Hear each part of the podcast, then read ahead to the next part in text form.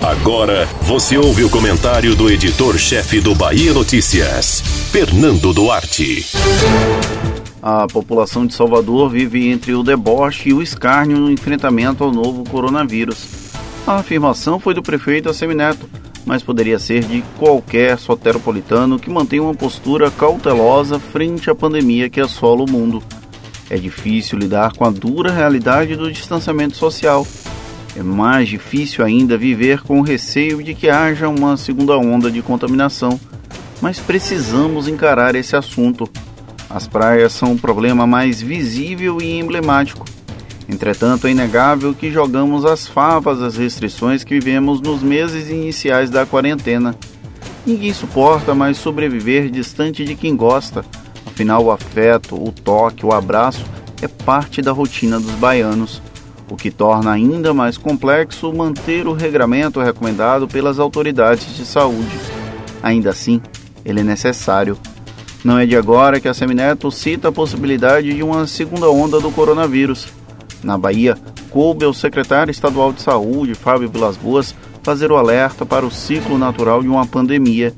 A diferença entre os momentos iniciais da Covid-19 e agora é que há mais informações disponíveis e há melhor preparo do sistema de saúde para dar suporte aos eventuais contaminados, o que não impede superlotações em unidades e um eventual colapso desse sistema. É salutar ressaltar que ninguém sobreviveria por mais tempo de quarentena. E aí está havendo o maior pecado.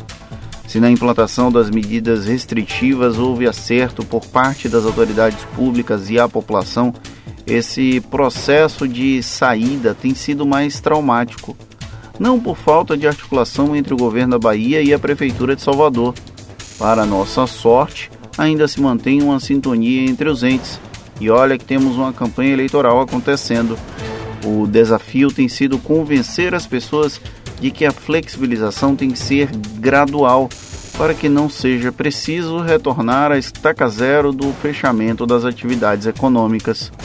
Da forma como parte da população tem se comportado, é como se da noite para o dia um passe de mágica tivesse nos tornado imunes ao coronavírus. Estamos muito distantes disso.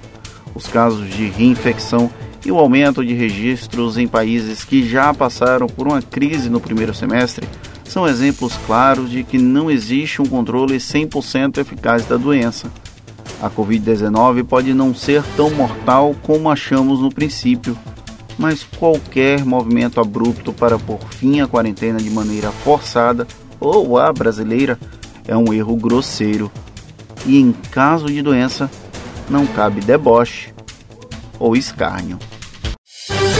Você ouviu o comentário do editor-chefe do Bahia Notícias, Fernando Duarte.